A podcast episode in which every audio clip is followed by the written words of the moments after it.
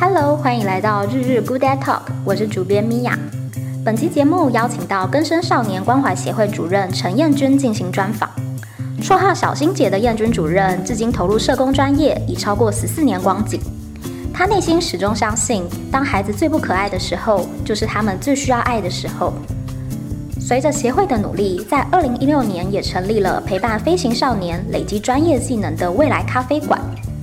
这间隐身在巷弄的咖啡馆里，还酝酿了哪些小星姐和飞行孩子们的动人故事？让我们继续听下去吧。在之前的分享当中，这个小欣姐有说过，其实现在社工的一个手上大概都有五十到六十几个孩子，这是二零一三还是二零一五年的数据？那现在依然是这个数字吗？现在好一点，嗯，现在每个社工案量不会超过二十案，嗯，对，因为我们其实现在的案案子也是比较复杂性比较高的，嗯，对，因为可能都来未来咖啡，所以我们是每天都要见到那个孩子，因为像之前可能比较多案，是因为他可能都在社区，我们可偶偶尔去社区看看他们，去学校看看他们，或是他们会自己过来。可现在如果我们都在未来咖啡的话，其实那个压力会很大，嗯。对，所以我们会可能因为不不会同时所有的个案都发生状况，可能偶尔就一两个这样子。对，可能他们不会同时间可能约好说一起一起出事啊。对，如果一起出事的话，那个社工应该会 会压力爆表这样。对对对对对，所以其实也有提到说，社工在就是台湾社会里面的一个处境。那时候你就开玩笑说，哎，其实，在各种师字辈当中，就很像其实社工是呃，可能相对薪资或是社会的，就是呃观感。就是说，哎，好像很多发生什么事情都觉得，哎，社工很像怎么没有出来处理一下这样子？那可以提一下，就是您现在观察到的现象，现在最近有没有好一点呢？关于就是社工的，嗯，我觉得最近有好一点，可是我觉得说这个东西还是要靠我们自己去努力。你要让怎么让社会大众看到助人工作者的价值，看到陪伴的价值，然后不是说只是觉得好像社工都是来擦屁股，就好像出了事才找社工。其实我们可以做的事情是很多，可是我们要怎么去行销自己的专业，让我们的专业是可以被看到。而且是会让有人愿意来运用我们的专业，去让这个社会社会变得更美好。嗯，是。所以这件事情是不是也回应到最近未来咖啡馆在推展的一些相关的方方面呢？嗯、那像刚刚有说，就是要让大家看到助人者的价值。那小欣姐有没有一些撇步呢？在这十四年当中，应该有累积了一些，就是你觉得嗯，这个方面其实可以大家就是助人者可以多做一点的。嗯，我觉得说就是就算不管念社工或念心理，其实助人工作者不能只有一种专业。对，你必须要去能够不断学习跨领域。对，因为像我可能在工作当中，我发现，哎，我对媒体是有兴趣的，那我就会哎跟媒体互动。对，然后是说，像我们有些社工，他是体育很好，他考到很多什么运动的证照。我觉得你必须要让自己不能只有一种专业，你不能只有在学校教学的什么社区啊、个案啊、团体啊等等这几个专业，你必须要能够跨领域跟人家连接。对，你跨领域，你跟不同的不同的人连接之后，你才可以扩大你的视野，你才可以让你的个案。的他们的视野扩大，因为他们的个案，我们的个案可能他们接触到的环境可能就是从小就是这样，他们没有办法看外面的世界。可是如果助人工作者，你你的视野是这么小的话，你你怎么去带你的个案看到更大的世界？嗯，我觉得就是要慢慢的去，嗯，我觉得每天都要让逼自己去有一些学习，不管是透过阅读啊，透过去。可能现在很多 podcast 啊，或者 YouTube，就是你都可以去让自己的阅历有一些增加。是，刚刚这样讲起来，就好像那个灵魂急转弯里面那个导师，哦、不是要带每一个灵魂？嗯、对。然后如果你有非常多的就是选项，可以给他，可以分享，或者可以大家看见不同的他以前周遭生活环境不一样的世界，这样子是。所以其实呃，刚刚听起来其实都是小欣姐非常正向积极的一面。那我相信这人应该也会有挫折的时候，因为觉得刚刚有提到嘛，可能在这样子的陪伴的领。的时间轴上面其实是稍微拉长一点的。那有没有稍微就是让你觉得哎、欸、比较低潮，或是在这个呃孩子的反反复复当中，一定也会有稍微灰心丧志的的 moment？那有没有一些呃您为自己加油打气的一些方式？我其实比较少觉得有挫折，我觉得 可能超级厉害，嗯呃比较可能会比较正向看到挫折，因为我觉得还是会回归到自己身上。如果像这个孩子。可能这个孩子有一些状况，可是我我会有一些情绪的话，我就表示，哎，这个东西可能有勾到我一些生命的议题，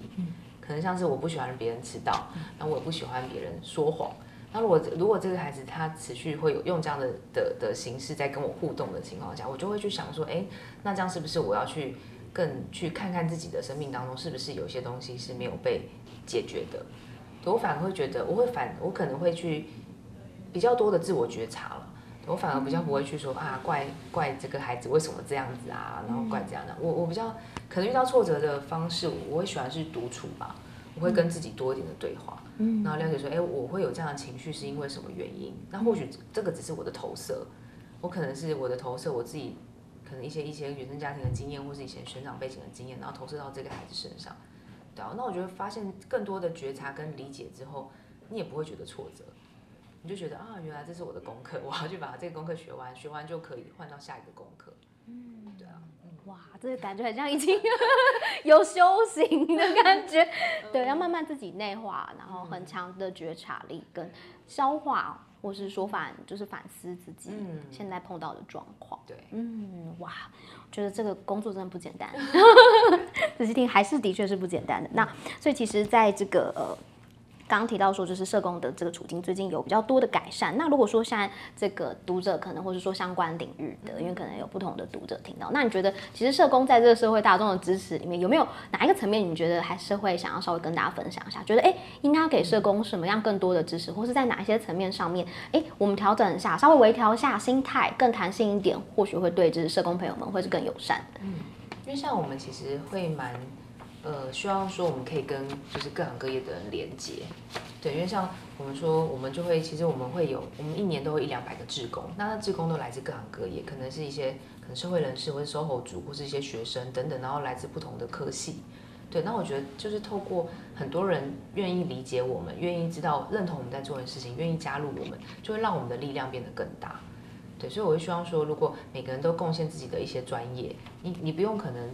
一天投入八小时，像我们一样，就是一天投入。可是你如果你一个礼拜，你可以花两个小时的时间，然后贡献你自己的所长。有些人可能是法律系的学生，他对法律是很有研究，他就可以来协助我们的孩子，可能当帮他们上一些法律宣导的课程啊，等等的，或是有一些可能绘画或体育上面的专长。其实我觉得每个人只要多付出一点点，不用你的全部。然后其实你就可以让这个社会变得更好，嗯，你就可以就是参与在我们的当中这样子。嗯，那具体他们如果说想要来协助的路径，是不是就打六一六？嗯嗯，然后呃相关的那个网址是搜寻什么会比较快？可的话可以打六一六少年梦工厂，嗯，那就看得到我们了。嗯，那你其实其实搜寻。六一六在 Google 上也搜得到，嗯，对啊，就是申请要成为志工嘛，对对对，嗯嗯。嗯，然后什么样的专场的朋友其实都可以来贡献，喜欢写信的，法律专业的，嗯，然后愿意贡献自己的时间的，这些都非常欢迎，对，各各方的读者，哇，那可能之后会收到很多来信，各式各样，请请不要抗拒各式领域，他们可能会有各式各样的，好，没有问题。那所以其实，在呃回到就是少年的这个呃小主题这样子，那想问一下说，其实。当时您有说，就是从这个关所出来的第一通电话，其实是非常重要的。那可以分享一下吗？就是在您观察到的一个现况上，为什么这样子的一个呃呃说法会呃存在在你的分享当中？嗯，因为其实，在孩子们进到少管所的时候，因为少管所是很封闭的环境，它可以让他去思考很多过去、现在、未来，他为什么会在这里的原因。对，那我觉得在里面每个孩子都会想要有改变的那颗心，可是出来之后就是真正挑战的开始。对，所以说第一通我们就是要抢第一通电话的时间，对，然后就是等于说出所或你接到他可能在人生的十字路口当中，如果是他之前的黑道大哥，有些黑道大哥就是在法院门口等他，可是如果等他的有社工，他就可以做个选择，对，那如果我们在社工在里面建立好关系之后，这个孩子也想改变，我们就把他带过来，对，那他他就会有力量去拒绝那些以前不好的朋友，所以其实我们就是在。抢第一通电话的时间，嗯，是，但其实志工没有办法二十四小时都盯在这个孩子周遭。那你们有没有就是什么样的方法是可以，就是也是慢慢的就是渗透进这个少年的生活，让他不要再重回？因为其实很多少年他们会回去，其实因为是归属感的问题嘛，或者说以以前欠了人情债，或是说他周遭就只认识这些人，有没有什么样的方法？除了抢在就是法法院门口等待他以外，你们有没有什么其他方法是让他真的可以不要再陷回当时的圈子呢？嗯，我觉得还是关系跟连接为主，对啊，因为其实我们这边的特色，因为可能像其他的青少年机构，可能社工都会很辛苦的要去外展啊，要去追少年，可能要家访要怎么样，可是我们这边特色是孩子会自己进来。也是因为可能也我在想，也可能是因为我们是用咖啡厅做一个包装。因为如果我们门口是挂着更生少年关爱协会，因为进来的人都会被觉得被贴标签。因为孩子不喜欢去法院，他觉得我进去别人怎么看我。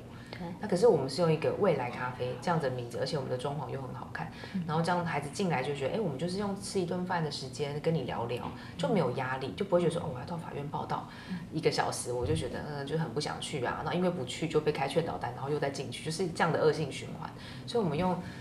用食物、用餐厅去包装，反而是让孩子卸下那个心防，就觉得说，哎，我就是跟人家约啊，约在约在咖啡厅。聊聊，这样反而是更快可以跟他们建立关系，嗯，他们也会觉得自在，也不会有太多的防备，嗯，的确是。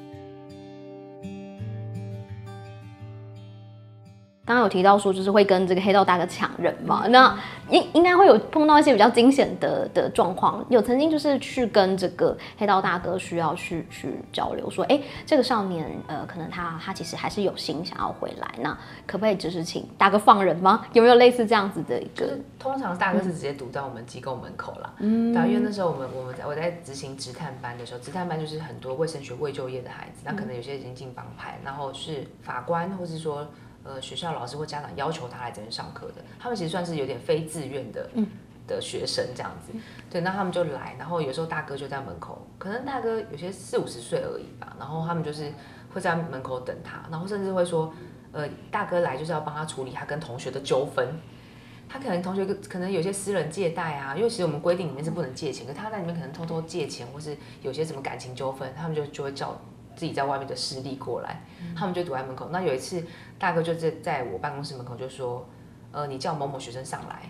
我要跟他讲。”可是我就觉得，哎、欸，我怎么可能把我学生交给你？我就说：“大哥没关系，你先你赶时间吗？没有的话，你就先进来。我们我们有个交易厅，就先进来坐一下，然后就给他一杯茶，就跟他聊聊天。然后大概就说：哦，他来这边学什么？然后就觉得，哎、欸，一定是有些误会。”对，然后最后聊一聊之后，也是跟大哥建立关系。那聊聊之后，大哥反而就说：“哦，那我知道你们在干嘛了，你就是为了让他们不要进去关嘛，你来这边上课就可以不用进去关。”所以大哥反而说：“好，你下次我的我这个孩子没有来，你就打给我，我一定叫他去。”嗯，对。那其实我觉得，就透过彼此的沟通去理解，其实我觉得大哥人也没这么坏。嗯，对，因为大哥也是蛮有原则的，可能他不碰毒品就不碰毒品，他可能是从事别的、嗯、别的别的东西这样子。嗯嗯。反正我觉得这个都，如果你没有去。靠近一步，没有去想要去理解他，其实你不会得到后面的这些结果。嗯，他如果一开始很害怕他，或者我马上报警把他抓走，那他可能下次来可能就是是五十个人堵在门口了这样。嗯，其实我也没有到抢人啊，其实就是用好好的聊嘛，就是我我也是跟他建立关系，我也是跟他当朋友。嗯，对啊，嗯，开启对话的桥梁。对，其实同理，这样不管是对少年或是对大哥，听起来都蛮有用的耶。每个人都需要建立被理解的一个机会。嗯嗯嗯，建立一个对话的窗口。那所以其实，在刚刚有提到说，就是呃，少年重回这个社会体制，其实会先在这个未来咖啡馆学习一些技术，对不对？其实呃，之前有提到说，建立这个比较稳定的一个作息，嗯、对他们来讲，其实重新回归社会体制也是非常重要的。嗯，嗯对啊，因为作息跟我们会在在里面就要求他的作息跟他的态度。嗯，对，作息就是说，如果呃，因为其实很多孩子在外面作息都是日夜颠倒的，嗯，可是日夜颠倒的情况下，你怎么去找工作？嗯，那你怎么去回到学校去就业？嗯，对，所以我说调整作息是最重要。我们每天十点半上班，你就是必须要出现。嗯，对，那其实这样，我觉得累积大概超过一个月，其实他那个习性就已经调整过来了。嗯，他其实之后要回到学校去上课，或者说他去转接到其他的友善企业。其实也会稳定的很多，嗯，对，因为其实最最困难就是起床这件事情，对 青少年来讲啊，是对成人都很困难，何况对青少年这样子。那所以说来到这里的青少年，通常都可以学到什么样的一技之长呢？嗯，至少是说，呃，我觉得态度是最重要的。他态度是你要怎么去具备，你要怎么你要去就业，你要怎么你对职场有什么样的心态？因为这些学校没有教，还有一些软实力呀，可能遇到挫折。怎么去处理等等的，嗯、这个东西都是我们最想教给他的。那当然还有很多是餐饮上面的学习，像中餐丙级啊，或是饮料丙级啊，那、嗯、甚至说是考到一些证照等等，这个是我们可以教给他的。是，所以其实刚刚有提到，除了就是技术的这个部分，但真正就是重新回归到社会，其实不一定是这么简单的一件事情。那时候我在之前的访谈当中有看到，像比如说现在在这个未来咖啡馆的一个呃伙伴，他曾经就是为了要打这个接风餐的这个募款的电话，他打了上百通电话，但是真正一整天打下来得到的 feedback 真的是就是非常的少。那可以分享一下，其实他们在真的想要重回这个社会的时候，真的会遇到哪一些困难呢？很多就是这个社最大的就是这个社会不接纳，因为举例来讲，他们可能要去求职，可能有些孩子比较比较单纯，就会跟他的雇主说，哎，我我哪天要报道，然后我哪天还哪天要开庭，他可能就会先讲。可是孩子不知道，原来雇主听到他这样的想法之后，就说：“哦，那你还是先不要来好了。”就是就说：“哦，我们现在不缺人了。”其实就是因为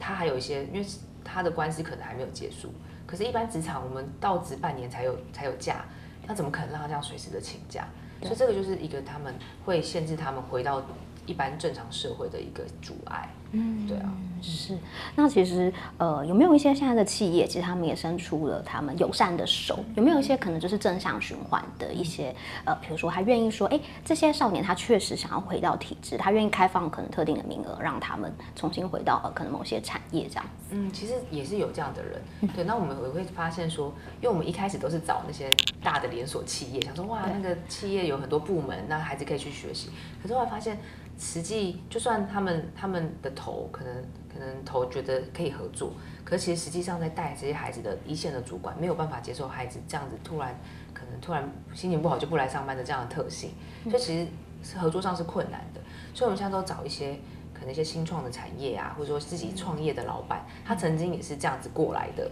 不管他是过来人，或者说他曾经也是辛苦啊，自己打拼啊，然后赚钱，然后开一家店。我发现这样的老板，他们是比较能够一对一像师徒制去带我们的孩子。嗯，是，所以还是有特定的呃店家，或是说呃老板跟企业，他们会愿意伸出援手这样子。嗯，对，我们希望说这样的这样的友善企业可以越来越多，嗯，这样会更好，就这样等于说善循环。对对对，嗯，是。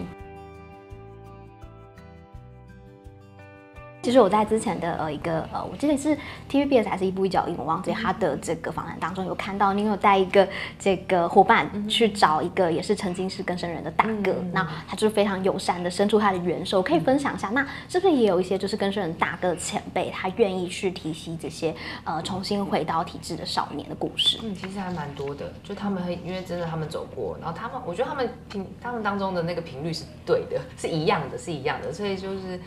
我觉得他们会用他们的方式去鼓励孩子，可能不是像我们是用我们我们我们的方法。他们可能就是只要一个眼神，就是一个握手，就是会让那些少年就觉得啊，我好像被理解了，就什么话都不用讲。我觉得这个是过来人很厉害的地方，嗯、对，这也是我们我们做不到的。嗯，啊，所以我们就其实其实是可以跟这样子的过来人，就是借力使力，就一起帮助孩子有机会可以重返社会。这样，嗯，是我那时候在那个访谈当中提到很有趣，就是那个大哥跟那个伙伴的那个对话，嗯、他说，哎、欸，以辈分来讲，你是我小弟的小弟的小弟。然后我想说，哦，哎、欸，他们在交流的语言很像，有一个。他们自己会有默契，嗯、而且这个呃伙伴也会更相信这个大哥，因为他其实有他经历过的辛苦，他其实也都知道，对，他有走过一样的路，这样子、嗯、是。那有没有？我相信应该就是以刚刚听到，就是以生命影响生命的这一段。那我相信应该有非常多的少年，他现在重新回到了这个职场上。那我相信他们也跟你保持蛮好的一个联络。嗯、那有没有一些给他们给你的一些回馈或是 feedback？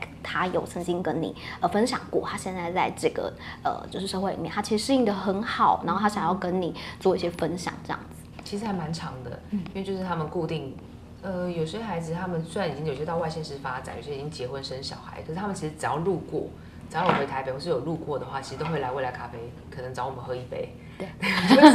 喝一杯咖啡，对，就是就是会会聊聊近况啊，对啊，那我觉得虽然也他们也不是，可是我我相信，因为。你说要他们就是到你面前表达感谢，我觉得这再来讲可能会有点困难。可是我觉得用他们的行动，我就可以感受得到他们的，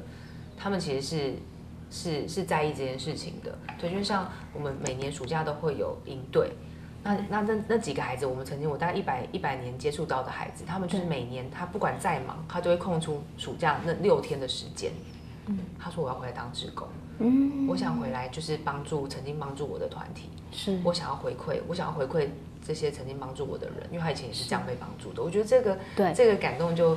不用他也不用去做什么，他已经用他的行动来证明，嗯，就是他他愿意付出自己的时间，然后也愿意去当成一个，我觉得是一个很好的榜样。可能以学长的方式，然后去带学弟，然后这样的孩子越来越多。嗯，我们大概一年都会有到三到五位，然后他们还会找他们以前的朋友，可能曾经不管是关不同的监院所的朋友。然后就说：“哎、欸，我们一起回来当志工，我们来帮助六一六。嗯”对啊，我觉得听到这个东西，其实就会很感动。嗯，是以时间跟这个生命来互相交配的是。呃，光是我们现在单纯这样听这个小欣姐描述，我觉得其实就很感动。那你在现场的第一线，其实我觉得每一天都是真正真实的生命在跟你做交汇。呃，这十四年的历程当中，我相信其实，在最初的这个未来咖啡馆才成立的时候，其实应该也有一番不一样的信念，跟一般其他的可能协会的想法不一样。可以跟我们分享最初的这个为什么会成立这个未来咖啡馆呢？是不是其实在这个形象上面设定，或是说跟外界的沟通上面，其实你们有一些想法，嗯，想对外界说。因为像之前我们就是自己都是去找友善企业，所以其实可是发现说，社工每天都去跑友善企业去开发，可是来不及，就是孩子摧摧毁那个的速度。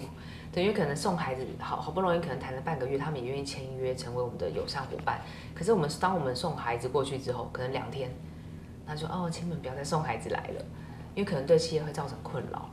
对啊，所以我就想说，那这样那倒不如我们自己开一个可以训练他们的地方，然后把他们训练好了，再让他们出去，是不是就不会有这么多的挫败经验？因为我觉得对孩子来讲，这也是一个挫败经验，他可能就被拒绝了，可能又因为自己表现不好，然后被拒绝。嗯，所以说，那我们就成立一个未来咖啡，就是我们等于说未来咖啡就是让孩子有未来。对，我们希望说透过我们接触过我们的。任何生命，他他其实都可以找到自己人生的方向，嗯，对啊，就是用这样的理念去去自己成立一个咖啡厅。可是我觉得一开始很辛苦，因为我们其实是没有一毛钱，没有任何钱，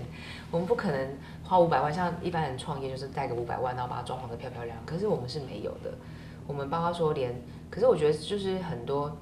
可能冥冥之中就有很多的天使在帮忙，对啊，因为像我们那时候，我就是一开始就是自己募款。我们刚刚我当初我们承接下那个那个场地之后，我们就自己募款。然后就觉得哎，这个有点困难，可是我就觉得有这样的信念，然后开始就是有些企业就说，哎，我有兴趣，可不可以聊聊这样子？然后他们就三十万、五十万这样子进来，嗯，但我觉得那个就是其实那个感动是慢慢累积的，所以一开始其实我们的桌子椅子都是破破烂烂的，都是不一样的，都是可能邻居有一些桌椅啊，就拿拿来给我们使用，可是我觉得那反而也是一种风格，对，然后后来慢慢的就发现，哎，怎么？我们没有办法一步到位，就一开始就砸了五百万进去，把它弄得很完整这样子。可是我们其实有一个初步的一个样子，然后后来就是带着孩子自己改造，我们自己擦油漆，然后找一些志工来，然后有些志工他们有一些装潢艺术的一些经验，然后帮助我们做改造，就成为我们现在的一个样子。那我觉得那反而是更棒，因为这个是融合了大家的生命，然后大家都付出一点点的。一点点自己的一些东西，自己的元素在这个当中，所以就是等于这个是给大家的店，而不是就是只有我们协会的店。嗯，虽然听起来很像是，哎、欸，其实最初的时候我好像有看资料，其实就像硬体呀、啊、餐盘，很像都是来自大家四面八方的爱心的乐捐，对不对？嗯。嗯大家每个人都把爱拼贴在上面，虽然是一个拼贴出来的，但是我觉得其实是更动人、更温暖人心的。刚刚有提到说，就是呃，不管是志工，或是说未来的年轻社工，也都会接触到这个相关领域嘛。那以这个过来人这个前辈的经验，小心姐给呃给一些这个年轻的社工的后辈，或者他们现在正在社工系的学生，你会想给他们一些什么样的建议或是鼓励吗？嗯，我觉得就是说，你必须要去。不断的学习啦，我觉得还是回到学习上面。嗯、对，你不能就是就是只是，我觉得你要在助人之前，你要能够先帮助自己。可是帮助自己的过程，就是你要去透过不断的学习，去了解自己到底要什么。嗯、对，因为我觉得这个是每个人必经的路程历程，这样子。嗯，对，我觉得就是更知道自己要什么之后，然后你自己的力量才会去壮大起来。就像说，举个例子，就是说，因为在因为我们可能会遇到一些个案，可是会是跟自己是有关联的，可能。呃，如果像我们我们有些人，可能如果你跟你的母亲跟你的父亲关系不好，然后你就发现，哎，你的个案怎么都跟你一样？其实这个时候就是要提醒你，你是不是要回去检视一下你跟你父亲、父母亲之间的关系？对，那我觉得其实你你只要跟，因为其实我们自己的学习经验当中，如果你跟自己的父母亲是是是有很很很好的关系的情况下，其实你在做任何事情、做任何决定的时候，你都会更有力量。嗯，所以还是回到自己身上，嗯，你先把自己处理好，然后让自己的状态是好的，你才有办法去助人。如果你没有把自己照顾好，你帮助别人，你自己很快就耗竭了，嗯，这条路就没有办法走得很长远。嗯，是。那我们回到最后这个未来咖啡馆的最近在做的一些事情的呃分享啊。那我们知道，哎，其实准备这个呃接下来计划就是也准备上泽泽的募资嘛。那这一一路以来就是准备推行到这个募资平台上面。我相信不管是在这个计划撰写，或是说相关的一些努力上面，这个小新姐也参与了非常多的一个环节。那可以跟我们分享一下，你最近正准备实行或是正在实行的计划？嗯，就是我们，因为我们其实青少年这个这个这个领域是很难去募款的，因为是最好募募款的就是流浪动物，然后或者说老人啊、儿童，因为青少年不像长辈这么需要被帮助，也不像儿童这么可爱，然后就是很好去募款。所以其实我们会透过泽泽平台，就想说我们需要去扩展这个影影响力，对，我们就让更多人知道说这个孩子背后其实是有故事的。那怎么从他的故事去看到他的脉络，看到我们怎么去从当中去给予一些协助？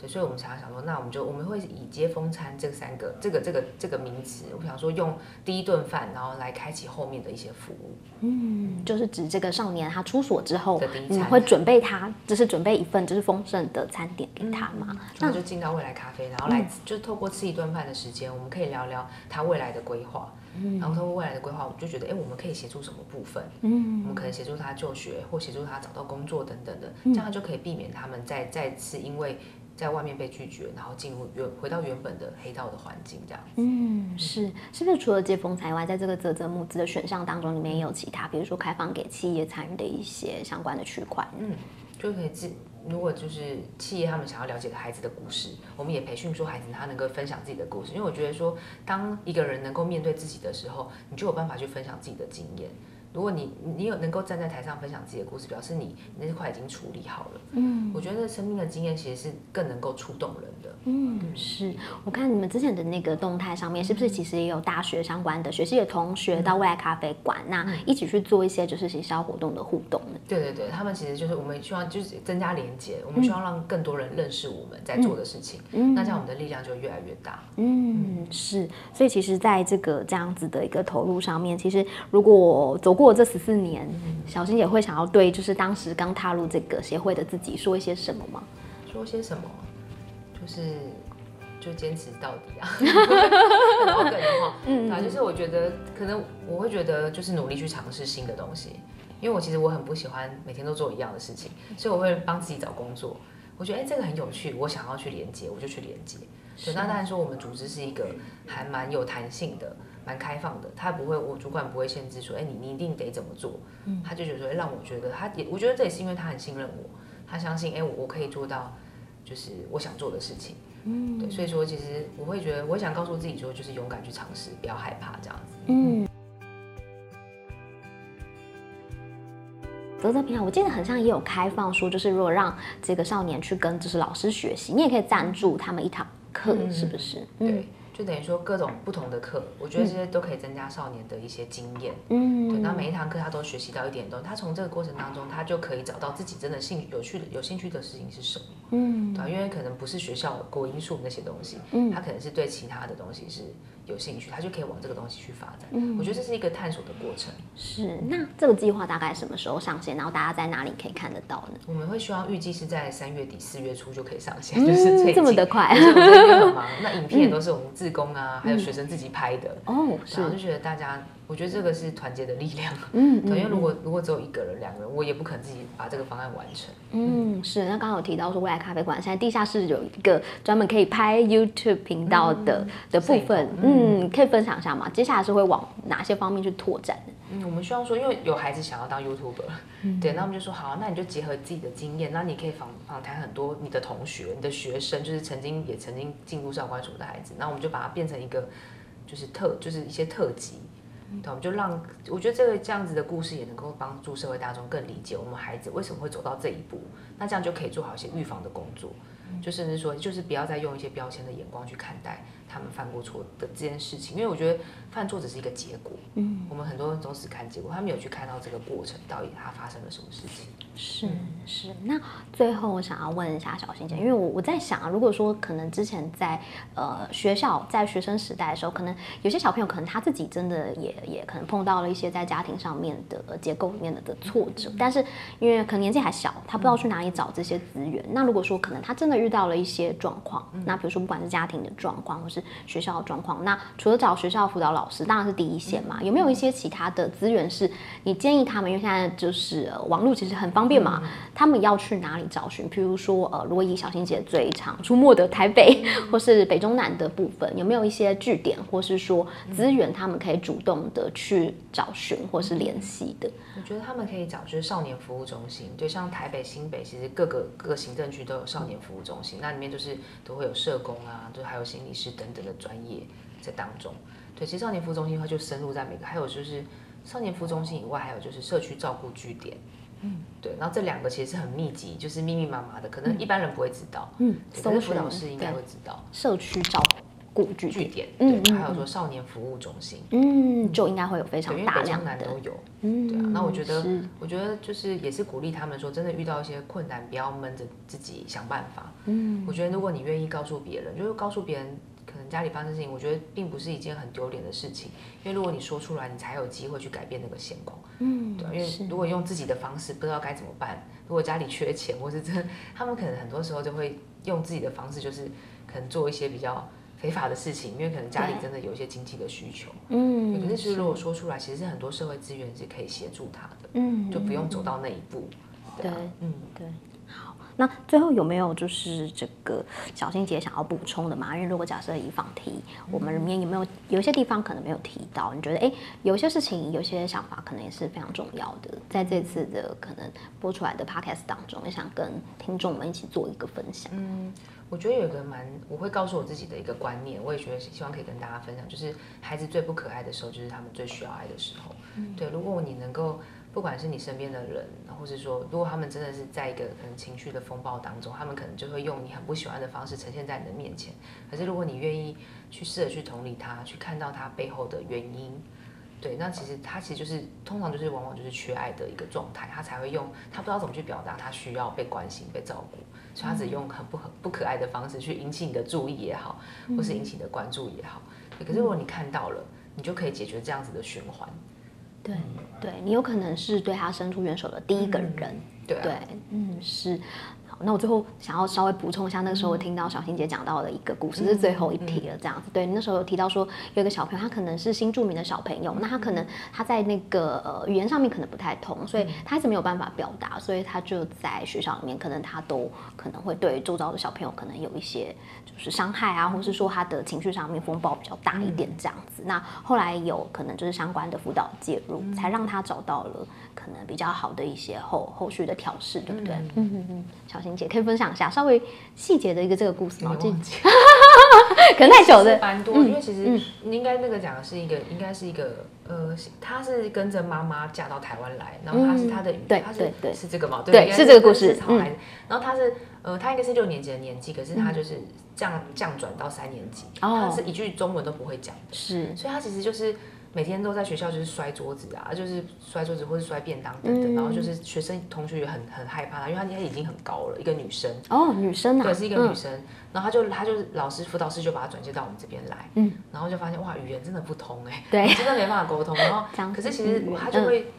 用很多的方法去引起人家的注意，因为他觉得说我不想要，我不想要来到这里，我想要回到我的国家。他觉得这里台湾人根本你们跟我长得不一样，不理解他。对，他们觉得就是我们就长得不一样，为什么我在这里很格格不入？嗯，对。可是后来他来到我们这边之后，因为我们这边是一个很安全的环境，然后让他可以有一个好的学习。哎，他很厉害，他大概三个月就把中文学会了。哦，对，然后最后还开始会装傻，就是说如果我们就要说，哎，这个东西你要拿去。吃完饭要拿去洗，他就说哦，我听不懂，他就会一直说哦，什么我不懂，就露出很疑惑的眼神，可是他明明就听得懂。嗯，等到开始就哎发现他其实是有信任度，他才会跟你这样子开玩笑啊等等的。那我觉得是透过他每天都会下课后都来我们这边，嗯，那我们就是一起吃饭的时间，对，我们透过一起吃就是吃饭，然后陪伴他写作功课的过程，我们也会聊聊说，哎，你在学校今天跟谁有冲突啊？然后是发生什么事情？那我们就训练他怎么去表达自己的情绪，因为他可能讲。讲话讲不清楚，或者说他讲不清楚，他就是开始讲他自己国家的语言，嗯、然后大家就觉得他好怪哦，嗯、因为大家不理解他。嗯、那我们就教他说：“哎，我们你你生气的时候，你你可以先暂时离开现场，或者说